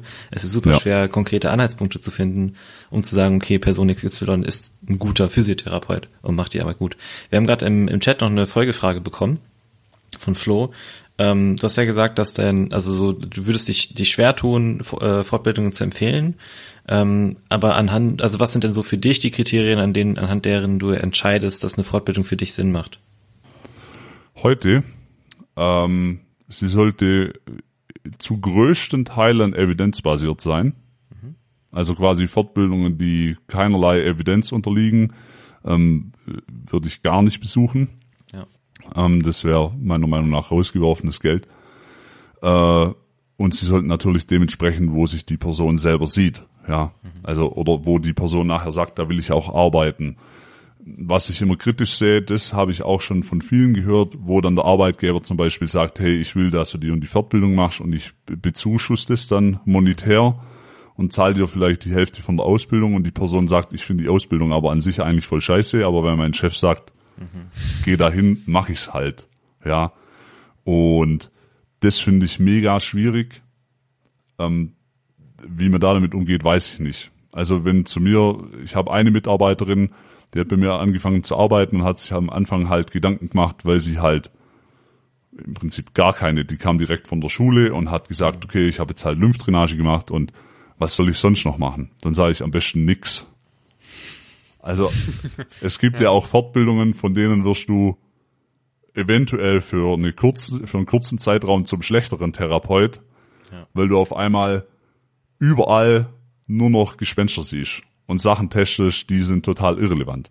Und dann werden dir Sachen erzählt und du glaubst, oh fuck, so ist es und jetzt muss ich da und da und da und da drauf gucken und das Becken steht so und Beinlängendifferenz hier und Skoliose da und der L5 steht zu L4 in Antiversion, bla bla bla und das bedeutet jetzt dies und das. Und in Wirklichkeit ist es einfach Quark. So funktioniert es nicht. Cool. Also ist schwer zu beantworten, die Frage. Wollen wir zur nächsten Frage? Kevin? Magst du? Yes. Ähm, wollen wir die von Clip Clap mal noch mit reinnehmen? Ja. Alright. Ähm, wie mit Schmerz im Training umgehen? Was ist normal? Stefan. Was, was ist normal? Was ist normal, Ja. genau. Also ich kann, da will ich keine endgültige Aussage ähm, Ja. dazu treffen. Da kann ich nur so ein paar Eckpunkte sagen, weil das die Schmerzwahrnehmung von verschiedenen Personen ist logischerweise verschieden. Wenn die eine Oh, Person ja. sagt, das ist auf einer Schmerzskala von 0 bis 10, liegt es bei einer 3, dann sagt die andere Person, das ist eine 7. Ja. Mhm. Und das, wenn man es jetzt wirklich objektiv messen könnte, wäre es derselbe Schmerz. Man muss, man kann, glaube ich, zwei Sachen unterscheiden wenn eine Person Schmerzen im Training hat und dieser Schmerz tritt nur bei einer bestimmten Bewegung auf, unter einer bestimmten Belastung. Und sobald ich diese zum Beispiel Position, in der der Schmerz auftritt, verlasse und der Schmerz ist sofort weg, dann ist es nicht so dramatisch. Das heißt jetzt nicht, dass es total egal ist, aber es ist nicht so dramatisch, wie wenn die Person sagt, ich mache die Bewegung, da tritt ein Schmerz auf und egal was ich danach mache, der Schmerz bleibt immer noch da. Das heißt, Beispiel, ganz einfach, jemand macht Schulterdrücken, drückt den Arm hoch und sagt, ab Schulterposition da habe ich einen Schmerz, dann verschwindet der Schmerz wieder, ich komme runter, Schmerz ist da, Schmerz ist wieder weg, lascht weg. Ich mache das zehnmal, das passiert zehnmal. Mir tut nach dem Training die Schulter nicht weh, mir tut am nächsten Tag die Schulter nicht weh, mir tut bei Folgeübungen wie Rudern die Schulter nicht weh. Weniger dramatisch, wie wenn die Person sagen würde, ich drück hoch, mir tut die Schulter weh, ich stelle die Handel ins Rack und mir tut die Schulter bei allem weh, was ich dann noch mache. Dann kann man eher von einem strukturellen Problem ausgehen. Ähm, was auch noch häufig ist, also ich rate prinzipiell davon ab, zum Beispiel mit Schmerzmitteln oder Ibuprofen oder sonstigem überhaupt zu trainieren. Das verhalte ich für total dumm. Und man sollte auch Schmerzen nie ignorieren. Was man vielleicht als einfachen Test noch hernehmen kann, wenn ich einen Schmerzzustand habe und ich weiß nicht, wie ich den einordnen soll. Also ob das ein struktureller Schaden zum Beispiel ist oder nicht, kann ich da Wärme drauf packen und kann gucken, macht Wärme diesen Schmerz schlimmer? Wenn ja, dann ist es eher eine entzündliche Geschichte, dann muss man vielleicht danach gucken, also ein struktureller Schaden. Macht Wärme diesen Schmerz nicht schlimmer, beziehungsweise sogar vielleicht sogar besser, ist es eventuell eher eine reflektive Geschichte, also mehr eine Nervensystem äh, auf einen bestimmten Reiz. Weil was man natürlich zu Schmerzen im Training sagen muss, Schmerzen sind ja kein Indikator dafür, dass instant was kaputt ist. Ja. Das bedeutet, wenn ich nur einen Schmerz kriegen würde, wenn ich was kaputt mache, wäre total dumm. Dann hätte ich ja erst einen Schmerz jedes Mal bloß, wenn was kaputt gegangen ist. Jetzt ist Schmerz letztendlich sowas wie ein Alarmsignal, wo einfach mir vielleicht auch sagt, hey, bitte sei vorsichtig oder guck mal, da muss man vielleicht danach schauen.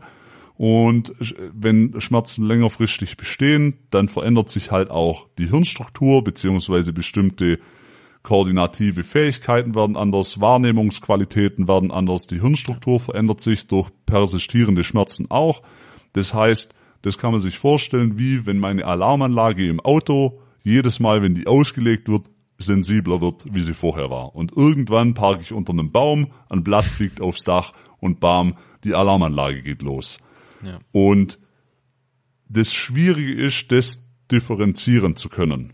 Und das kann halt der Autonormalverbraucher nur sehr schwer. Ja, das heißt, dass jetzt jemand im Training einkategorisieren kann, muss ich diesen Schmerz ernst nehmen oder nicht? Da würde ich lieber jemand suchen, der mir da helfen kann. Ja. Prinzipiell kann man sagen, um das vielleicht runterzubrechen, ich weiß, Absolutaussagen sind da immer schwierig und auch schlecht. Ich will da jetzt auch gar keine Absolutaussage treffen, aber wenn der Schmerz auf einer Skala von 0 bis 10 so bei einer 3 oder einer 4 liegt und er entsteht quasi nur in der Belastung und ist bei Abbruch der Belastung sofort wieder verschwunden, also instant, dann könnte man das Training theoretisch noch fortführen. Ich würde aber trotzdem danach schauen, wo der Schmerz ausgelöst wird und nicht sagen, ich baller jetzt einfach durch, no pain, no gain mäßig, ja, weil das Problem ist, das Problem oder der Schmerz, den ich jetzt mit 3, 4 hab, der kann in vier Wochen sieben, acht sein und geht dann halt nicht mehr weg. Und dann habe ich aus einem relativ kleinen Problem, was man vielleicht schnell beheben könnte, auf einmal ein Riesenproblem gemacht, was verhältnismäßig lange dauert.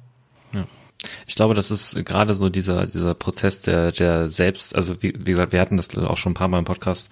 Ähm, ähm, das war so das, was mich damals am meisten Zeit gekostet hat nach der Bandscheibenprotrusion, war halt zu lernen, okay, was ist jetzt, sag ich mal, nur eine, also was ist unangenehm, was ist halt so ein leichtes Unbehagen und was ist tatsächlich ein Schmerz, den ich ernst nehmen muss. Und bis heute habe ich habe ich Einheiten, in denen ich da keine Ahnung habe, wo ich das absolut nicht einschätzen kann. Da hab, ich habe teilweise, ich, ich habe auch immer mal wieder Erfahrungen gemacht. Da bin ich im Training und ähm, so, so kla klassisch kriegt den Vorwurf, ich würde mich im Training nicht richtig anstrengen. Dann strenge ich mich volle Kanne an und mir geht's danach prima. Dann mache ich das drei Wochen später, strenge mich volle Kanne an und dann kann ich danach eine Woche nicht trainieren. Das ist dann einfach so diese kompletten, also fehl, weil ne, wenn man, sag ich mal, einigermaßen versucht, wiss, wissenschaftlich dran zu gehen und seine äh, subjektiven Erfahrungen zumindest einigermaßen in Zusammenhängen mit externen Faktoren auch zu sehen, so diese diese Schwierigkeit gerade bei längerfristigen Geschichten, ähm, diese Zuverlässigkeit der eigenen Einschätzung nimmt dann extrem ab, weil man kommt irgendwann an einen Punkt, in dem man sich fragt, okay, das fühlt sich jetzt gerade so und so an, das kann ich mit, für mich subjektiv mit relativ hoher Sicherheit sagen, aber das gibt mir immer, mit jeder Erfahrung gibt es immer weniger Aussagekraft darüber, was das dann tatsächlich für die Entscheidung bezüglich meines Trainings bedeutet. Und das ist, glaube ich, ein super schwieriger Punkt, wo man dann eben irgendwann äh, einfach zu jemandem externen greifen muss. Ne, weil das, das kann man nicht alleine stemmen über so einen langfristigen Prozess. Ähm, und vor glaube, allem, das, ja? Ja, sorry. Nee, hau raus vor allem du, das, die Leute kommen ja auch an unseren Punkt, wo die sich dann plötzlich selber nicht mehr vertrauen. Mhm. Wo die gar nicht mehr wissen, was fühle ich überhaupt, wie ist das einzukategorisieren. Ja. Dann machen sie sich ultra an den Kopf. Und was dann das Schlimmste ist, was dann noch passieren kann, dann gehen sie noch zum Orthopäde, dann erzählt er ihnen noch drei andere Sachen, was sie angeblich hätten. Dann gehen sie noch in die Röhre, dann kommt noch irgendeine Bildgebung raus, dann wird das Problem noch schlimmer und dann gehen sie noch zu einem Schimmelphysio, der dann noch 36 andere Sachen findet, die alle null Relevanz haben und dann sind die Leute am Ende dieser Diagnose kaputter als am Anfang. Dann sagen die, die gehen mit Rückenschmerzen irgendwo hin und dann gehen sie raus und sagen, fuck man, bei mir stimmt vorne und hinten nichts. Weil die Leute denen, was heißt ich, was erzählen. Und dann wird erstmal drei, drei Jahre nicht mehr trainiert. Irgendwie so. Erstmal ja. erst Pause, erstmal gar nichts. Erstmal erst Pause. Pause. Ich verschreibe ihnen Ibuprofen. Und dann machen sie erstmal drei Wochen Pause. Ungelogen, genau das damals bei mir. Und ich war so, ich war sogar extra in der Klinik in Leipzig, die die Sportärzte haben. Ähm, ich hab, hatte den das CT machen lassen und war dann da bei der Besprechung und bin halt reingegangen und hat so bitte, bitte, bitte, dass es kein nichts an der Bandscheibe sein. Ich will ein, ich will, dass es einfach nur keine Ahnung, Muskel, lass es ein Muskelriss oder lass es irgendwas komplett, lass es halt non-specific lower back pain sein. Ähm, und dann, das, das Gespräch hat zwei Minuten gedauert. Das war, hat sich mit mir hingesetzt, hat den Bericht angeschaut. Jo, Protrusion L5, S1. Hier ist ein Rezept für Physio. Hier ist ein Rezept für, für 500 Milligramm Ibus. Gehen Sie nach Hause und machen Sie, machen Sie sechs Wochen Pause und Physio. Das, Tschüss. Ja. Ciao. Schönen Tag noch. Herzlichen Glückwunsch. Ja. Äh, und ich glaube, das ist halt, ich glaube, das ist tatsächlich eine Erfahrung, die viele machen und das, das stellt halt also vor allem in, in meinem, in meinem äh, Beruf als Coach kriege ich das ja auch immer, wenn wir, immer mal wieder mit. Ne? Wenn, wenn Leute halt irgendwie so Belastungserscheinungen haben oder sonst irgendwas, dann schicke ich sie zu Physio und schick, dann sage ich ja, dann, dann geh mal zum Arzt, lass dir ein Rezept verschreiben oder ne, meine, lass, lass, lass mal irgendwen draufschauen. Wenn ich bemerke, okay, das ist jetzt nicht was, was man einfach mal durch ein bisschen Trainingsrückstufen unter Kontrolle bekommt. Und wie du gesagt hast, die kriegen dann irgendeine Diagnose, nach denen und, und identifizieren sich dann so sehr damit, dass es im Endeffekt gar keinen Ausweg mehr gibt, außer das ist eine Totalkatastrophe für ihr Training und für ihren Sport. Ja, was da ja auch häufig total vernachlässigt wird, ist, wie nehme ich das persönlich auch für mich wahr? Genau. Weil ich kann euch da eine, eine Geschichte erzählen, also das ist mir selber passiert, das zeigt es eigentlich relativ deutlich, was für eine Macht im Prinzip auch das somatische äh, Nervensystem in dieser Beziehung hat. Ja, man muss sich das so vorstellen. Ich habe ja eine Exterozeption, also quasi die Wahrnehmung von äußeren Sachen und eine Interozeption, wo ich quasi Sachen wahrnehme, die so aus mir heraus passieren. Und ich habe ja ein vegetatives Nervensystem, was quasi Vorgänge steuert, was mir nicht, was mir unbewusst ist. Das heißt, es passiert ja extrem viel unter der Wahrnehmungsoberfläche. Das heißt, ich nehme ja nur das wahr, was durch meinen äh, Hypothalamus durchgeht und dann in mein Bewusstsein dringt. Ja? Ja. Und es passiert aber noch extrem viel mehr, was unter dieser bewussten Wahrnehmungsoberfläche stattfindet. So. Und wie der Paul auch gesagt hat, jetzt sitzt du beim Arzt und hoffst, okay, bitte lass es dieses oder jenes nicht sein. Und was mir passiert ist, ich habe mir, wo ich noch Judo gemacht habe, mir das Wadenbein gebrochen. Aber damals war ich noch in der, Me da habe ich noch als Mechaniker gearbeitet, ja. Und dann bin ich, ich habe mir das Wadenbein gebrochen, natürlich scheiße wehgetan, konnte aber auf das Bein draufstehen. Also wenn ich draufgestanden bin, weil die, die Hauptlast beim Stehen trägt halt das Schienbein und nicht das Wadenbein. Ich brauche das Wadenbein eher so bei so Rotationsbewegungen auf dem Bein. Und da dachte ich, hey, wenn ich da mit dem vollen Gewicht draufstehen kann, dann kann ja nichts kaputt sein. So war mein Gedankengang. Und dann habe ich das ignoriert. Dann bin ich, dann habe ich gedacht, es wird, dann, es wird was Muskuläres sein. Also das, das Wadenbein ist auch nicht so gebrochen, ja. Das ist quasi so gebrochen, so. Ja. Und dann habe ich das ignoriert und bin äh, drei Wochen äh, weiter zum, also das ist am Mittwoch passiert und am Freitag bin ich wieder ins Training gegangen. Also genau, ich war auf jeden Fall, war ich äh, drei Wochen, bin ich weiter ins Training und das wurde quasi im Laufe der drei Wochen immer besser. Ja, das wurde besser und besser und besser und dann kam ich an einen Punkt, wo ich gedacht habe, boah fuck, das ist fast schon wieder ganz weg. Also ich hatte kaum noch Schmerzen im Training. Und dann latscht mir einer im Training beim Aufwärmen genau auf die Bruchstelle drauf. Dann war es viel, viel schlimmer als beim ersten Mal und am nächsten Tag bin ich dann zum Arzt gegangen. Und ich laufe beim Arzt so rein, so ja, hi, hier, bla, Schmerzen und sitz bei dem auf der Bank, der macht ein Röntgenbild und sagt dann zu mir, ja, Herr Ort, das Wadenbein ist gebrochen. Und in dem Moment, wo der das Wort gebrochen ausgesprochen hat, Hat's wehgetan. ist bei mir sind fast die Lampen ausgegangen. Ich habe so einen kalten crazy. Schweißausbruch gekriegt und bin, also kollabiert bin ich nicht, aber mir ging's richtig elend. Da hat mein vegetatives Nervensystem nur wegen diesem einen Wort hat mich komplett zerlegt. Und jetzt muss man sich das ja so vorstellen, jetzt kann ich ja hergehen und sagen, das gilt ja für jeden anderen mehr oder weniger gleich, egal ob diese vegetative Reaktion jetzt so stark ausfällt wie bei mir oder nicht. Aber so Aussagen vom Arzt, die haben auch, wenn der, wenn quasi, wenn das Frontalhirn sagt, das ist alles nicht so schlimm, dann kann halt mein vegetatives Nervensystem da trotzdem einen Laden draus machen. Und dann hängt es halt noch davon ab, in welcher Position befinde ich mich. Wie, was bedeutet das für mein Leben? Also ob sich ein Zimmermann einen Finger absägt oder ein professioneller Geigenspieler einen Finger absägt, das sind aber zwei Paar Schuhe. Für den einen ist es so, ja, keine Ahnung, endlich wird's mal Zeit. Fünf Kollegen von mir haben sich auch schon einen Finger abgesägt. Endlich bin ich mal dran und beim anderen ist die Karriere vorbei. Crazy. Ja. Ähm, wollen wir, wäre jetzt mein Vorschlag, äh, wir könnten die restlichen Fragen als Quickfire-Runde an Stefan machen. Ja, Das, klingt das, heiß. bedeutet, das bedeutet, wir lesen dir die Fragen vor und du hast 30 Sekunden Zeit zu antworten. Alles klar. Okay. Willst du anfangen, Kevin, oder soll ich? Mit den Fragen? Äh, ich kann. Hat, haben wir einen Zeitstopper oder sowas? Äh, ich kann machen. Okay, alright. Ähm, wie entscheidet Stefan, welche Übungen bei einem Bandscheibenvorfall sinnvoll sind? Go. Das hängt davon ab, in welchem Zustand äh, sich die Person befindet und was die kann. Ich gucke einfach, was hat die für Ressourcen, was kann die machen, wo ist die momentan und anhand von dem wird's entschieden. Kann die viel, mache ich viel, kann die nix, mache ich wenig. Ja. Sehr gut. 15 Sekunden. Nice. Ähm, okay, die Frage wirst du lieben. Ich, ich sehe es schon. Äh, Pass auf. Was tun gegen knirschende Knie? Tritt nur beim Beugen auf. Go. Solange es nicht weh tut, gar nichts. Also knirschende Knie sind, wenn sie nicht schmerzhaft knirschen, egal. Top. Ja, ich glaube, ich glaube, so eine ähnliche Frage hatten wir sowieso schon mal, ne? Vor, vor Ewigkeiten irgendwann mal. Glaub da habe ich, erinnern. ich, habe ich sogar auch, glaube ich, dich sogar zitiert.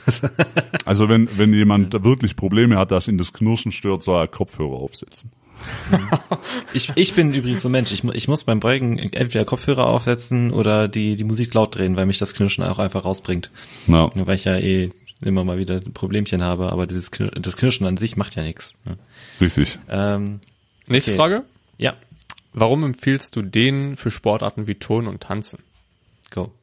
Weil Turnen und Tanzen quasi Sportarten sind, in denen du ohne denen nirgends hinkommen wirst. Also das ist quasi für diese Sportart essentiell. Und vor allem Turnen und Tanzen sind auch Sportarten, wenn du da was reißen willst, musst du extrem früh anfangen.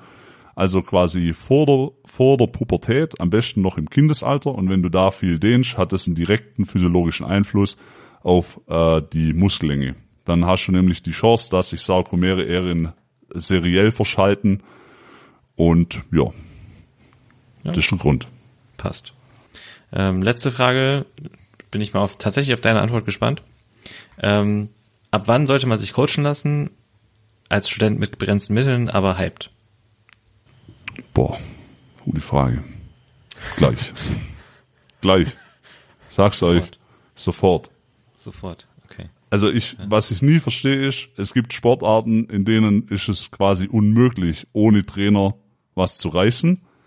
Und warum gibt's, warum glauben die Leute, es gibt Sportarten, in denen könnte ich es alleine bis weiß der Geil wohin bringen. Ja, also Stabhochsprung, da würde keiner auf die Idee kommen, das alleine anzufangen und einfach mal auszuprobieren.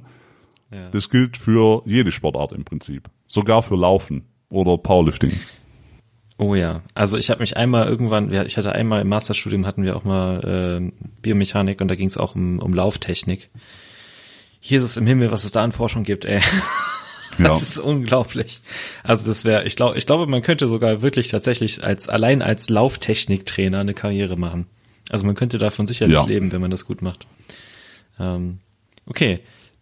Auf jeden Fall schon mal danke, dass du da warst. Ich fand's super interessant. Ich denke, Ich ähm, Danke. das gilt auch für die Zuhörer. Auch hier nochmal an dieser Stelle bemerkt, wir haben, weil wir noch ein paar Kommentare im, im Chat bekommen haben. Ja, Stefans Stimme ist sehr tief. Das liegt daran, dass eine kleine Verzerrung bei dem Mikrofon drin ist. ähm, aber erzähl uns mal, ähm, wo können die Leute dich finden? Was kannst du für die Leute tun? Was habt ihr im Angebot? Und äh, wie können sie am besten mit dir in Kontakt treten? Okay, also für Personen aus Süddeutschland, die äh, gerne direkt in die Praxis kommen wollen oder auch egal woher, ja, die Anfahrt muss man dann halt auf sich nehmen. Äh, meine Praxis befindet sich in Albstadt, Ebingen.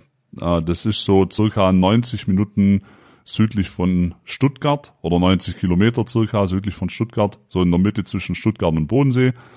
Ähm, da kann man mich erreichen auf der Homepage www.bestphysis.com. Dann haben Vanessa und ich noch die Sport Science School. Da bieten wir äh, Online-Beratung und aber auch eins zu eins, sage ich mal, Therapie an. Das gibt's im Online-Bereich, das gibt's aber auch im, im, im Real Life, nenne ich es jetzt mal. Das findet dann auch in Albstadt statt. Wir haben auch ein paar Trainingspläne für so, sage ich mal, immer wieder auftretende Problematiken, wie zum Beispiel Beckenbodentrainingsplan, Patella-Spitzensyndromplan. Ja, da findet man uns auf www.sportsciencepool, äh, sportscienceschool.com. Und ja, ansonsten äh, für sonstige Fragen Stefan der Physio bei Instagram. Ja, und ich glaube, das war's eigentlich. Und natürlich Sport Science School könnt ihr auch gerne kontaktieren, auch bei Instagram. Ja, da ist sogar die Chance, dass ich das äh, beantworten kann, höher, weil bei Instagram ist es immer sehr ist es immer ein bisschen schwierig, so alles auf einem Schirm zu haben. Da kommen so viele Nachrichten rein und dann kann es halt auch mal sein, mir geht was raus. Das ist keine Absicht, aber es passiert. Ja. Hast du vielleicht noch abschließende Worte für den Podcast? Boah, also wenn ich dieses, wenn ich dieses äh, Physiotherapie, Trainingskonstrukt, wenn ich das alles unter einen, einen Hut setzen will, dann kann ich euch jedem, der jetzt das hört, eins sagen. Desto dicker euer Arm und desto dicker eure Oberschenkel, desto weniger wahrscheinlich braucht ihr in eurem Leben irgendwann einen Physiotherapeut. Es wird euch nicht zu 100% davor beschützen, aber ich sage euch eins, stark sein ist nicht gefährlich, schwach sein ist extrem gefährlich. Ja. Das waren gute abschließende Worte. Schön, dass ihr da wart. Jo, Dankeschön. Vielen Dank. Schönen Tag noch. Ciao.